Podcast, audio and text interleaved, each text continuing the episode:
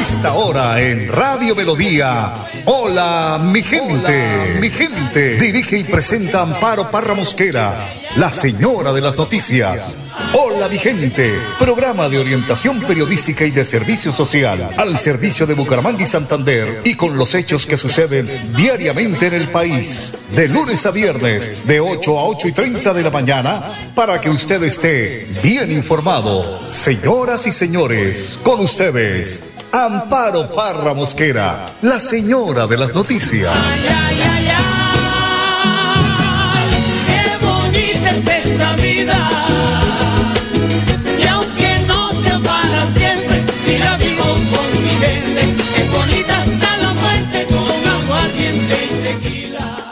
Oyente de Hola mi gente, muy pero muy pero muy buenos días. Les saludo hoy martes 6 de diciembre, como siempre donando un foteo en la edición y musicalización de este su programa Hola mi gente. Hoy el Padre Sassano habla de cómo creer en ese Dios que profesamos. Escuchémoslo. Lucas 21 del 20 al 28. Cuando vean. Vamos a ver en primer lugar los signos. Y capaz que lo veas muy insistente Jesús. Pero es verdad. Hay signos que debemos aprender a ver y no dejar de lado. Ver signos que también nos tienen que llamar la atención e interpelar. Como por ejemplo, jóvenes que creen en Dios, pero no en la iglesia. La gente de dentro de la iglesia que se pelea cada vez más. Hasta incluso llevamos a ser inalcanzable a Cristo en nuestras vidas.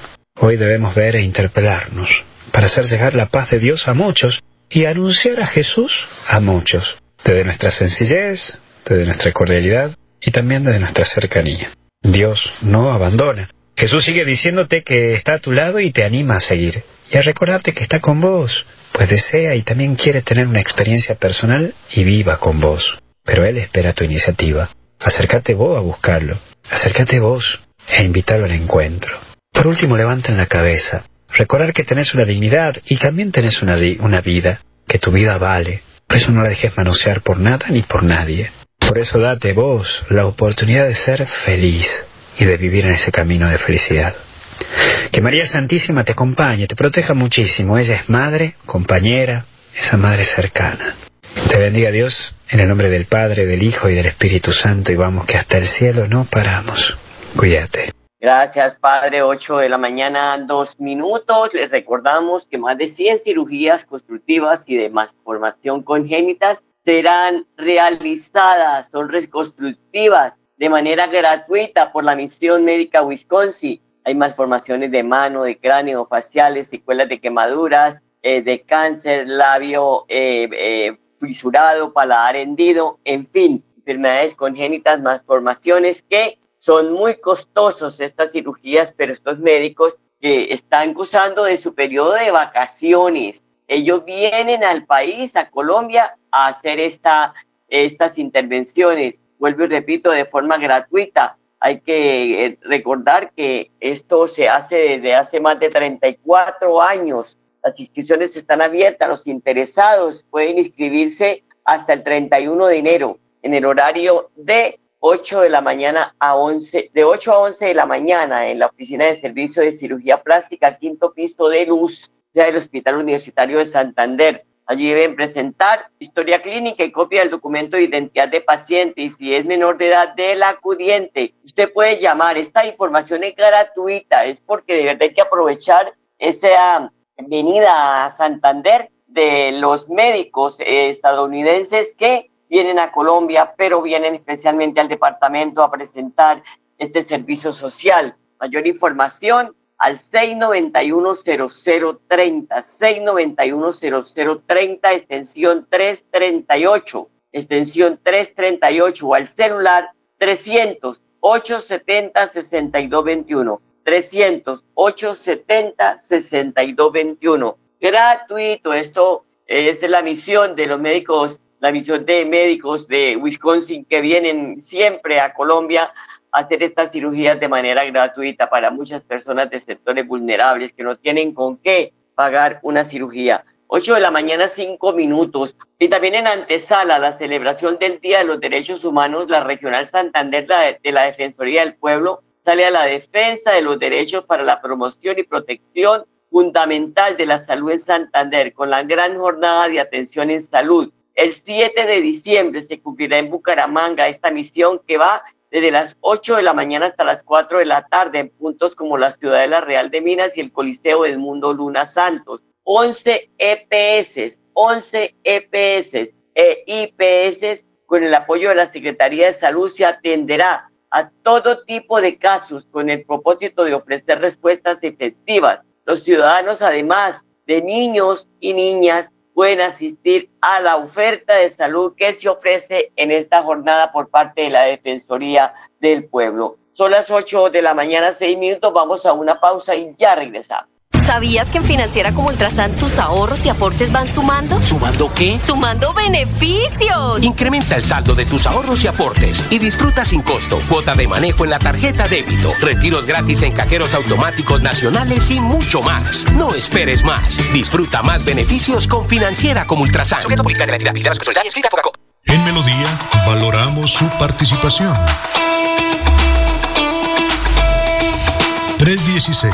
316-550-5022 es el WhatsApp de Melodía para que entremos en contacto. Envíenos videos o fotografías de las noticias de su comunidad y las publicaremos en nuestros medios digitales. 316-550-5022. El WhatsApp de Melodía para destacar su voz. Melodía, la que manda en sintonía.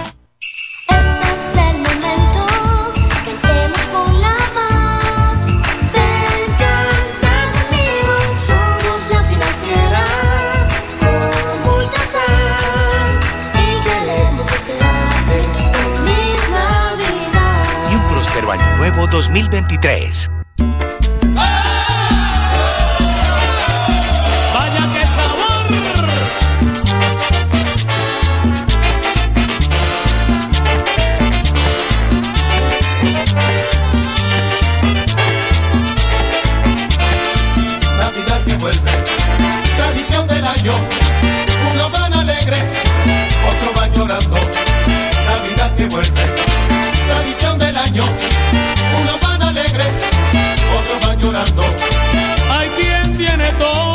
Todo, lo que quiere, y sus navidades siempre son alegres. Hay otros muy pobres que no tienen nada, son los que prefieren que nunca llegara.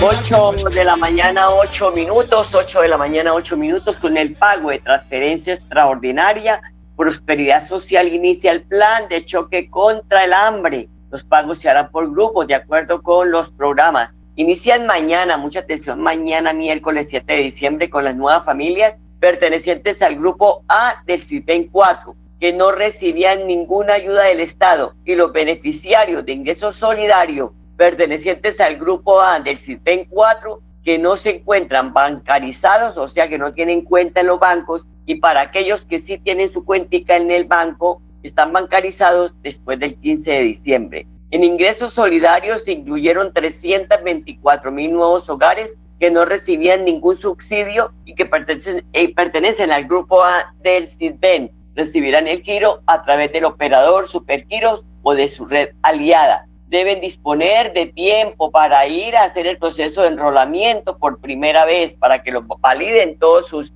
eh, datos, todos sus datos personales. El segundo grupo que son 6.500 participantes de jóvenes en acción que tienen niños y niñas menores de 6 años identificadas a través del CIPEN 4, cumplieron compromisos en el siglo 6 del 2022, recibirán 500 mil pesos a partir del 21 de diciembre. Y así sucesivamente, pues viene el otro grupo, los hogares pertenecientes a ingresos solidarios que no se encuentran en el grupo A del CIPEN, por tanto, no están en pobreza extrema recibirán el pago diferido según el número de integrantes de hogar eh, y al el grupo del CIDEN al que pertenecen. Aquí les estaremos informando porque es otro tema de interés general. 8 de la mañana, 10 minutos. Jessica Moreno, directora de la Oficina de Pasaportes, advierte que ante el represamiento de unos 10 mil documentos, 10 mil pasaportes que esperan ser reclamados por los interesados, han decidido ampliar el horario en sus oficinas. La Oficina de Pasaportes de Santander continúa avanzando en garantizar el trámite de este documento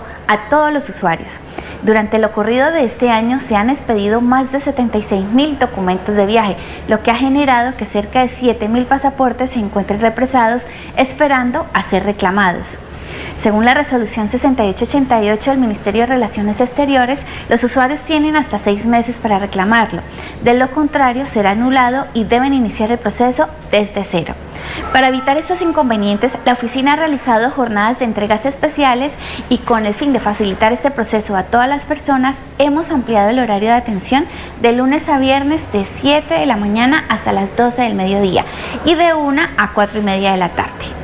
Son las 8 de la mañana, 11 minutos. Yo no sé, la gente no la entiende uno, cómo tienen que ir a pagar al banco el documento, todo este proceso, todo el tiempo que están eh, eh, pues eh, utilizando para hacer el proceso de, de, ir a sacar el pasaporte y resulta que después no lo van a reclamar. Entonces uno dice, bueno, ¿ahora qué van a reclamar? Bueno, la comida, bien sea la que usted compra para preparar en casa o la que consume en los restaurantes, se sigue metiendo presión al bolsillo de los hogares santanderianos. Y es lo que está llevando a la variación del costo de vida al 12,66% en el último año. Ustedes dirán, pero ese porcentaje, ¿con qué se come? Cada día aumenta la comida porque la inflación está muy alta. Son las 8 de la mañana, 12 minutos. Miren, en el 2022, la alcaldía de Bucaramanga entregó 61 sistemas de riesgo, de riego, perdón, a tres corregimientos de la capital.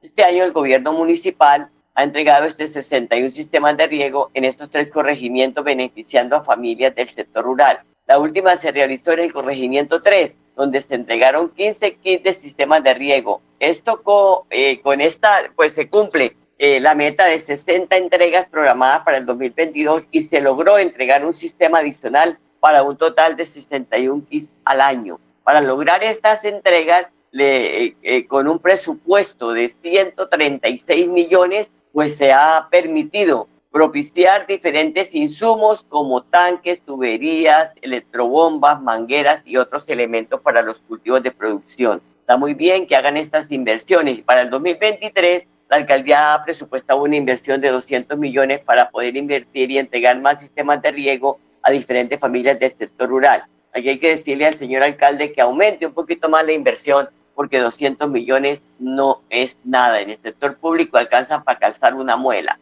Son las 8 de la mañana, 13 minutos. Voy a ir a una pausa y ya volveré.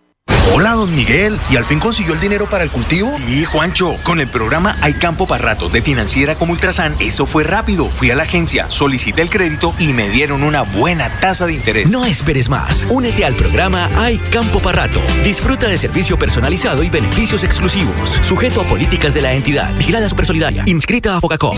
Farolitos en el cielo, poco a poco van naciendo. Farolitos en el cielo, poco a poco van naciendo Nace el sentimiento por las calles de mi pueblo. Cómo nace el sentimiento por las calles de mi pueblo. Corazón que canta, corazón que sueña, lleno de esperanza. En la noche buena ya se escucha la tambora, repicando de alegría. Ya se escucha la tambora, repicando de alegría. 8 de la mañana, 14 minutos. Los parques están hermosos, los parques de Bucaramanga, todo el alumbrado. Ojalá se pueda apreciar, salgan a, en familia a caminar, que haya seguridad, la policía que les dan tantas motos para que recorran la ciudad, a veces no se ven ni para un remedio. Entonces también esto hay que hacerlo, señor alcalde, sacar la policía, que la gente se sienta segura en las calles. Bueno, 8 de la mañana, 14 minutos, don Iván José Vargas, secretario de Infraestructura del municipio de Bucaramanga, explica que la ciudad se lleva a cabo un plan de contingencia debido a la reparación de la capa asfáltica de la capital santanderiana. En este plan de ciudad caminable, pues tenemos un plan de contingencia con tapahuecos. Eh, estas cuadrillas están trabajando de noche, hemos atendido cerca de 40 puntos, más de 1.800 metros cuadrados. Eh, ejecutados con tapahuecos y lo que pretende es pues mejorar, mejorar la movilidad en el centro ya que estas, esta zona que estamos interviniendo pues está cerrada unas calles, eh, para eso también hemos activado la carrera 15 como ya se ha visto en el tema de transporte público. Y este tapahueco repito pues hace eh, parte de este plan de contingencia de mejorar la movilidad en el centro para que pues pueda, podamos no tener tantos con la obra. Y es que la gente dice, ¿y es por qué se acuerdan de hacer esos trabajos en el mes de diciembre? Esto como que no sé si es que no quieren dejar plata en el presupuesto, qué pasa, pero siempre es en diciembre, en noviembre y diciembre que comienzan las obras. 8 de la mañana, 16 minutos. Para el gobernador Mauricio Aguilar, el apoyo e interés que tiene la ministra de Vivienda de Ciudad y Territorio, Catalina Velasco, en el desarrollo de los programas de vivienda para el sectores vulnerables, especialmente en el rural, permite seguir sacando adelante a estas familias. Muchas veces uno no alcanza a imaginar el impacto y el beneficio que traen las obras. Sin duda nosotros siempre hemos hecho el diagnóstico de las verdaderas necesidades que tienen nuestras familias vulnerables, familias de escasos recursos y poblaciones que muchas veces no cuentan ni con el recurso ni la capacidad técnica. Y gracias a ese trabajo en conjunto con el Ministerio de Vivienda, Ciudad y Territorio, gracias a la ESAN y la Gobernación de Santander, nos pusimos en esa tarea, transformar, cambiar vidas, contar esta historia de lo que vivía nuestras familias de confines, de no tener el servicio de acueducto durante cuatro o cinco días o servicio interrumpido, pues sin duda eran las prioridades que teníamos que sacar adelante. Hoy es una realidad y por eso con la presencia de la señora ministra, sin duda le estamos diciendo aquí hay un gobierno nacional, un gobierno departamental que está trabajando pensando en esas comunidades, en transformar y generar las oportunidades y ese verdadero cambio que realmente merecen y a eso es lo que estamos apostando. Por eso hoy sentimos esa gran satisfacción que son más de 1.400 familias que se benefician y que van a contar con el preciado líquido las 24 horas del día y los 7 días a la semana. Son las 8 de la mañana, 17 eh, minutos, 8 de la mañana, 17 minutos. Y es que eh, de verdad que cuando se hacen estos programas de vivienda en el sector rural, se está ayudando a que la gente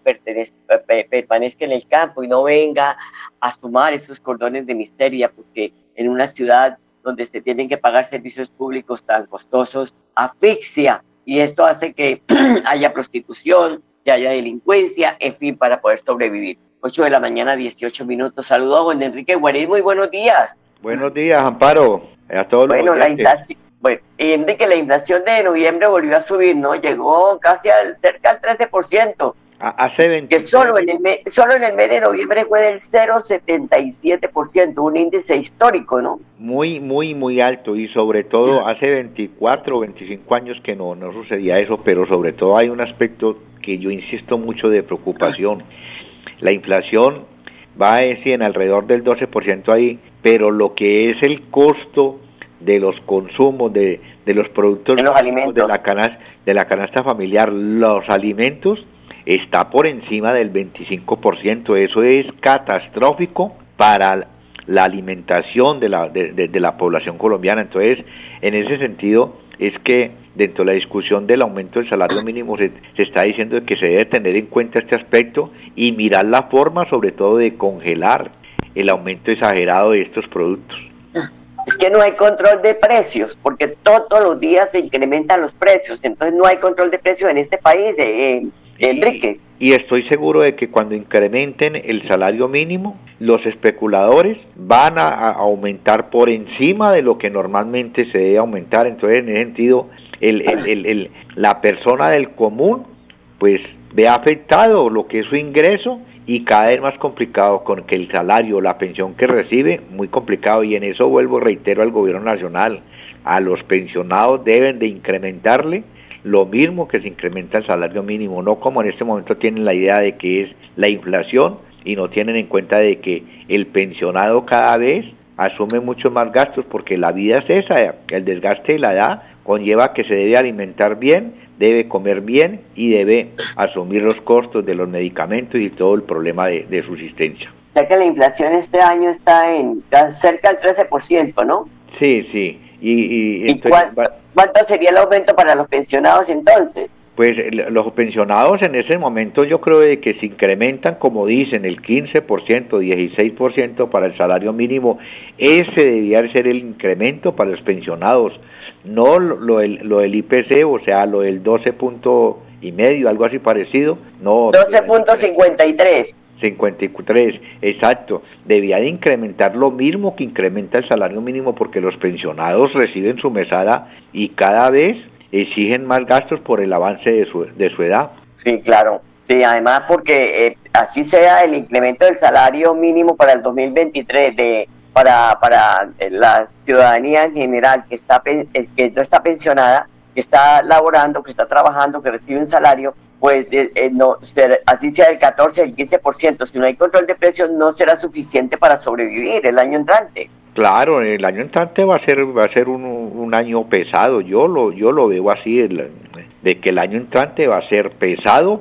para la mayor parte de la población colombiana y, este año ha sido un año duro, duro. Finalizamos una una una situación muy compleja, no simplemente por el invierno, por los aspectos, por el problema del costo de vida y todo lo que es el incremento de la pobreza que hay en, en el país, resaltando de que en eso hay que resaltarle el gobierno de Petro, o sea, él tomó la presidencia y el desempleo ha venido disminuyendo y ojalá que siga disminuyendo en ese sentido porque eso produce desarrollo de la economía y capacidad de compra y de consumo de la población colombiana. Además que hay que tener mucho cuidado con el bolsillo porque ahora se viene todo el incremento en este mes de diciembre de la comida y, y vamos a ver también que no alcanza prima de Navidad, que no alcanza nada, porque de verdad que Estamos aterrados. No nos este olvidemos, claro, el, finalizando y empezando el año son gastos, pago de impuestos, el, eh, matrículas. matrículas, todo el problema de los que tienen vehículos y todos esos aspectos son gastos tremendos y, y, no nos olvidemos que en la reforma tributaria, en la nueva reforma tributaria que plantea el gobierno,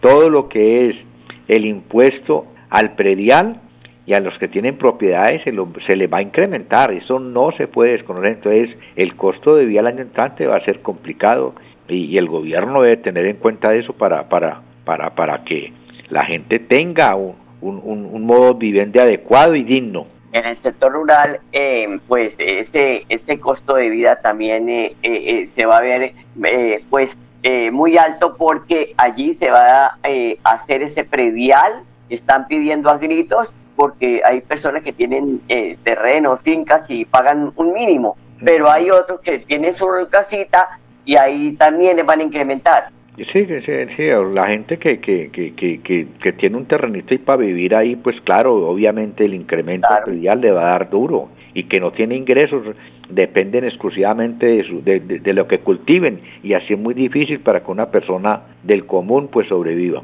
Bueno, Enrique, hay una crítica eh, que se hace al gobierno es porque tienen que anunciar cosas para luego retractarse. Está como la canción, dos pasitos para adelante, un pasito para atrás. Porque es que el presidente Petro anunció que el fin de, semana que los jóvenes están detenidos por cuenta de los desmanes protagonizados en la denominada protesta social que se dio el año pasado y que generó pérdidas en vidas humanas, heridos, detenidos, así como daños a la infraestructura de algunas ciudades y que están eh, denunciados por terrorismo y tortura, estos delitos que eh, no, no, no, no, encajan eh, según la ley en, serlo, en ser, gestores de paz, como él quiere pues bautizar a estos integrantes de la primera línea. ¿Por qué hacen esto? Y más cuando hay un ministro que ya estaba en el gobierno, Alfonso Prada, que debe conocerse las leyes de este país, para luego decir, no se va a poder. Dice el presidente una cosa, el señor Prada sale a, respaldar lo que dice, después sale el ministro de Justicia, eso no se puede, el ministro de Defensa, entonces uno dice, bueno, esa confusión eh, para estar retratándose le hace daño a, esa seriedad que debe tener un jefe de Estado. Claro, así, así como le reconozco el problema del desempleo que lo han disminuido, así le hago la crítica. El gobierno de Gustavo Petro ah, eh, tiene una tendencia de que dice una cosa y uno ya en la mente se imagina de que eso no se va a cumplir. Esa imagen viene formando Gustavo Petro desde que se montó en la presidencia. Dicen las cosas en un porcentaje muy alto y después dicen que no se puede. Entonces eso es un aspecto populista donde juegan con la opinión pública y después dicen que no se que no se puede, mm, creando un desgaste de, de, de, de en, en, en, la población y indudablemente de desconfianza en la población, o sea, en la población colombiana hay, hay un, una profundidad de incredulidad en el gobierno de, de Gustavo Petro, no le creen a lo que dice. Además hay una cosa, eh, después de que el presidente no nombró en ningún momento policías en, en ese anuncio que hizo, ¿cierto? Porque habían centenares de jóvenes allí también. Él no nombró la policía. Después sale el ministro a decir que también los policías que fueron empapelados por estos hechos podrían ser gestores de paz.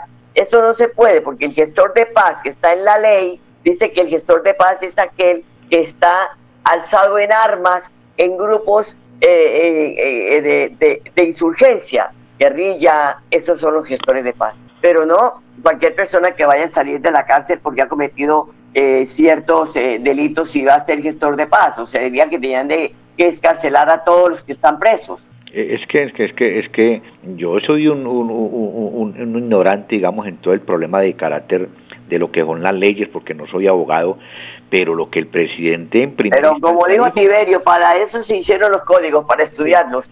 Sí, sí, pero, pero lo que dijo el presidente en primera instancia, yo decía, este tipo, ¿cómo va a ser que, que, que simplemente diga que los van a soltar y que después van a ir a, a- a ser gestores de paz? Dije, eso, eso, eso, ¿a quién se le ocurre? Yo no sé el presidente de la República, me dicen gente experta en esto, de que eso es una táctica política para desviar objetivos de opinión, pero me parece el colmo de que el presidente esté acudiendo a ese método, porque eso desprestigia su gobierno y crea incredulidad en, en la población colombiana. Enrique, muchas gracias, feliz día, se nos agotó el tiempo, lo importante es que es respetar la independencia de los poderes. A ustedes, Ajá. amables oyentes, gracias por su sintonía, les deseo un feliz día y hasta mañana. Los dejo con la programación de melodíaenlínea.com, los quiero mucho. Cantemos la Navidad con melodía. Cantemos la